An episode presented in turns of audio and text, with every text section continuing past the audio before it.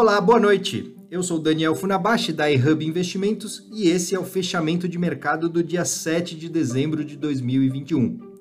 O Ibovespa subiu 0,65%, fechando em alta pelo quarto dia consecutivo a 107.557 pontos.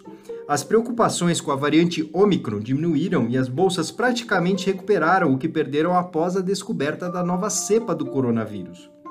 Entre as maiores altas do dia tivemos Melius, com alta de 13,57%, as units do Banco Inter com alta de 13,36% e as ações preferenciais também do Banco Inter subindo 12,13%.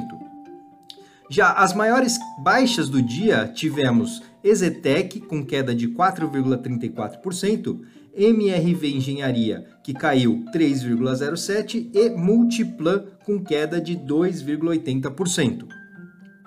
No cenário político, o Ministério Público Federal reconheceu a prescrição do caso do triplex do Guarujá, que envolvia o ex-presidente Luiz Inácio Lula da Silva. No outro espectro, o presidente Bolsonaro foi eleito personalidade do ano segundo votação popular da revista americana Times. O dólar à vista fechou em baixa de 1,6%, cotado a R$ 5,62, em meio ao maior apetite por ativos de risco, após a redução dos temores frente à variante Omicron. Os juros futuros curtos fecharam com alta de 0,96% no vértice de 2022, 0,75% no vértice de 2023 e os mais longos com queda de 1,72% no vértice de 2028 e 1,26% no vértice de 2029.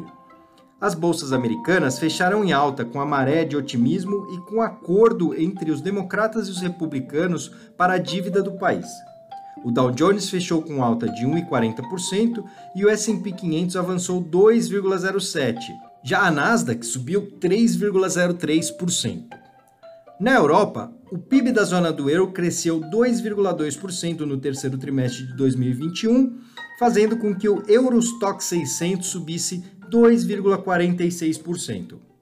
E para finalizar, no mundo das criptomoedas, o dia foi de resultados mistos, com Bitcoin subindo 0,88% e o Ethereum caindo 0,67%.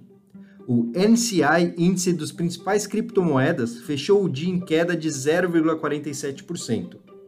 O destaque ficou para o Banco Central Brasileiro, que declarou que os brasileiros testarão o real digital até o final de 2023.